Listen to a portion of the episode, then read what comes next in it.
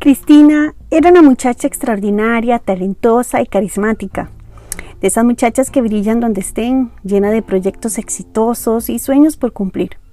Un día una mujer adulta y sabia le dijo, Cuídate del lobo que vestido de oveja viene para robar tu vida.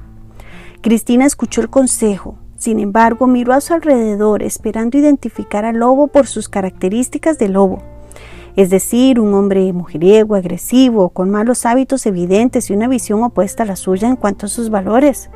Lo que Cristina no pudo entender es que el lobo estaba disfrazado de oveja, como un apacible y dulce hombre atento, lleno de detalles que la sedujeron y atraparon en un mal matrimonio en la que fue agredida profundamente por muchos años, los cuales soportó pensando que ella era la culpable de todo lo malo que pasaba.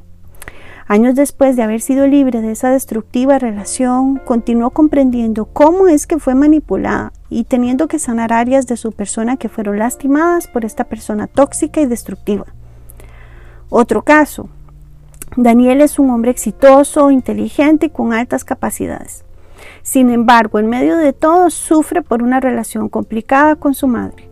Cada vez que la visita o se comunican, termina desgastado, culpable y miserable. Nada de lo que hace parece satisfacerlo. A pesar de sus esfuerzos emocionales y económicos y de hacer todo lo que ella pide, siempre queda debiendo. Nunca logra sus expectativas y termina enfrascado en discusiones que sacan lo peor de él. Al final siente una culpa terrible por tener esos sentimientos negativos hacia su madre. Hay personas cuyas conductas destructivas impactan tu vida y te dejan herido, confundido y drenado. Hay personas cuyas motivaciones son dañinas, pues lo que buscan es controlar, manipular y disminuirte. Actualmente hay mucha información acerca de este tipo de comportamientos que son tóxicos para nuestras relaciones interpersonales. Eh, personas narcisistas que hacen bullying o matonismo, personas sociópatas. Puede ser un esposo, una mamá, un papá, un hermano, un hijo o una supuesta amiga o amigo. Ciertamente todos somos imperfectos y requerimos de paciencia, de tolerancia o misericordia cuando hemos cometido errores que han herido a alguien en la convivencia cotidiana. Pero debemos aprender a reconocer algunos patrones que se alejan de lo saludable y que requiere que pongamos límites adecuados. Gaslighting es un término que se usa en inglés que se refiere a una forma de manipulación constante, que es casi como un lavado de cerebro donde el abusador hace que su víctima dude de sí misma y de lo que percibe o piensa, hasta de su identidad y de su autovalía. Se vale de acusaciones, de mentiras y culpabilización para socavar la integridad de su víctima.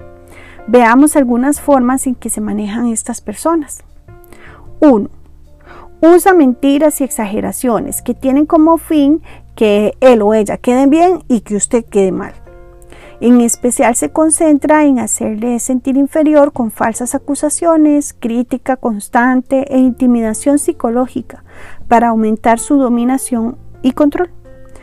Punto número 2. Muy pocas veces admite su falta y muestra extrema agresividad cuando se le critica.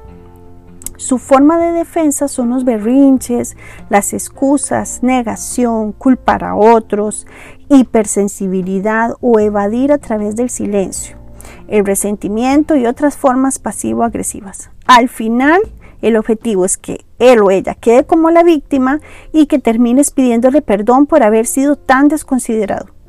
En algunos casos se vale de amenazas para minimizar lo que hace. Nadie le puede decir nada porque busca sacar y amenazar con sacarle lo que llamamos los trapos sucios a los demás.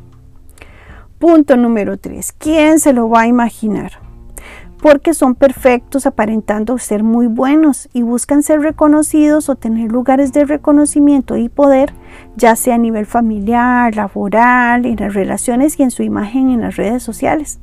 Así que cuando sale a la luz sus agresiones, la gente duda y le cree. Punto número 4. Los límites no son para ellos. Siempre busca salirse con la suya. No muestran respeto por el espacio personal, usan ataques, coacción y actos muchas veces ilícitos. Punto número 5 es el chantaje emocional. Muchas veces pensamos que la agresión es cuando alguien te golpea físicamente, pero el abuso psicológico es donde el daño es muy doloroso y el que tristemente permitimos que se dé por largo tiempo. Las personas destructivas disfrutan el esparcir y elevar las emociones negativas para sentirse poderosos y para mantenerte eh, inseguro y desbalanceado. Constantemente va a buscar invalidar los pensamientos de los demás, sus emociones y las prioridades de los otros. Incluso su estrategia es culpar a su víctima de haber causado sus agresiones. El constante miedo hace que estés cuidando todo lo que dices o haces, porque cualquier cosa puede molestarle y detonar en un conflicto, en especial cualquier signo de independencia y autoafirmación. Se enoja y explota si no concuerdas con lo que piensa o si no cumples con sus expectativas. Incluso buscará juzgar y minimizar a los que te rodean para limitarte y aislarte. Último punto, la manipulación. Son célebres estrategas, siempre un paso adelante para influenciar y direccionar las decisiones de otros para que sean de su propio beneficio y suplir así sus necesidades. Su búsqueda es usar y explotar a los demás. Aunque es claro que todo el mundo puede cambiar, lo importante es que cada uno tenga conciencia de que ha fallado y de la necesidad de cambiar o mejorar y que busque hacerlo. En el caso de este tipo de personas es la parte complicada porque no hay un reconocimiento del error y no hay empatía con el daño que hacen a los demás tu responsabilidad, si estás enredado en una relación de cualquier tipo con una persona destructiva, es poner límites, distanciarte y establecer normas para ti mismo que sean de protección ante lo dañino de estos comportamientos. En los próximos episodios vamos a seguir hablando acerca de cómo poner límites y cómo identificar personas que sean de beneficio y de crecimiento personal. Isaías 44, 24 dice, yo soy el Señor tu Creador, que te formó desde antes de nacer y que te cuida. Recuerda que no estás solo.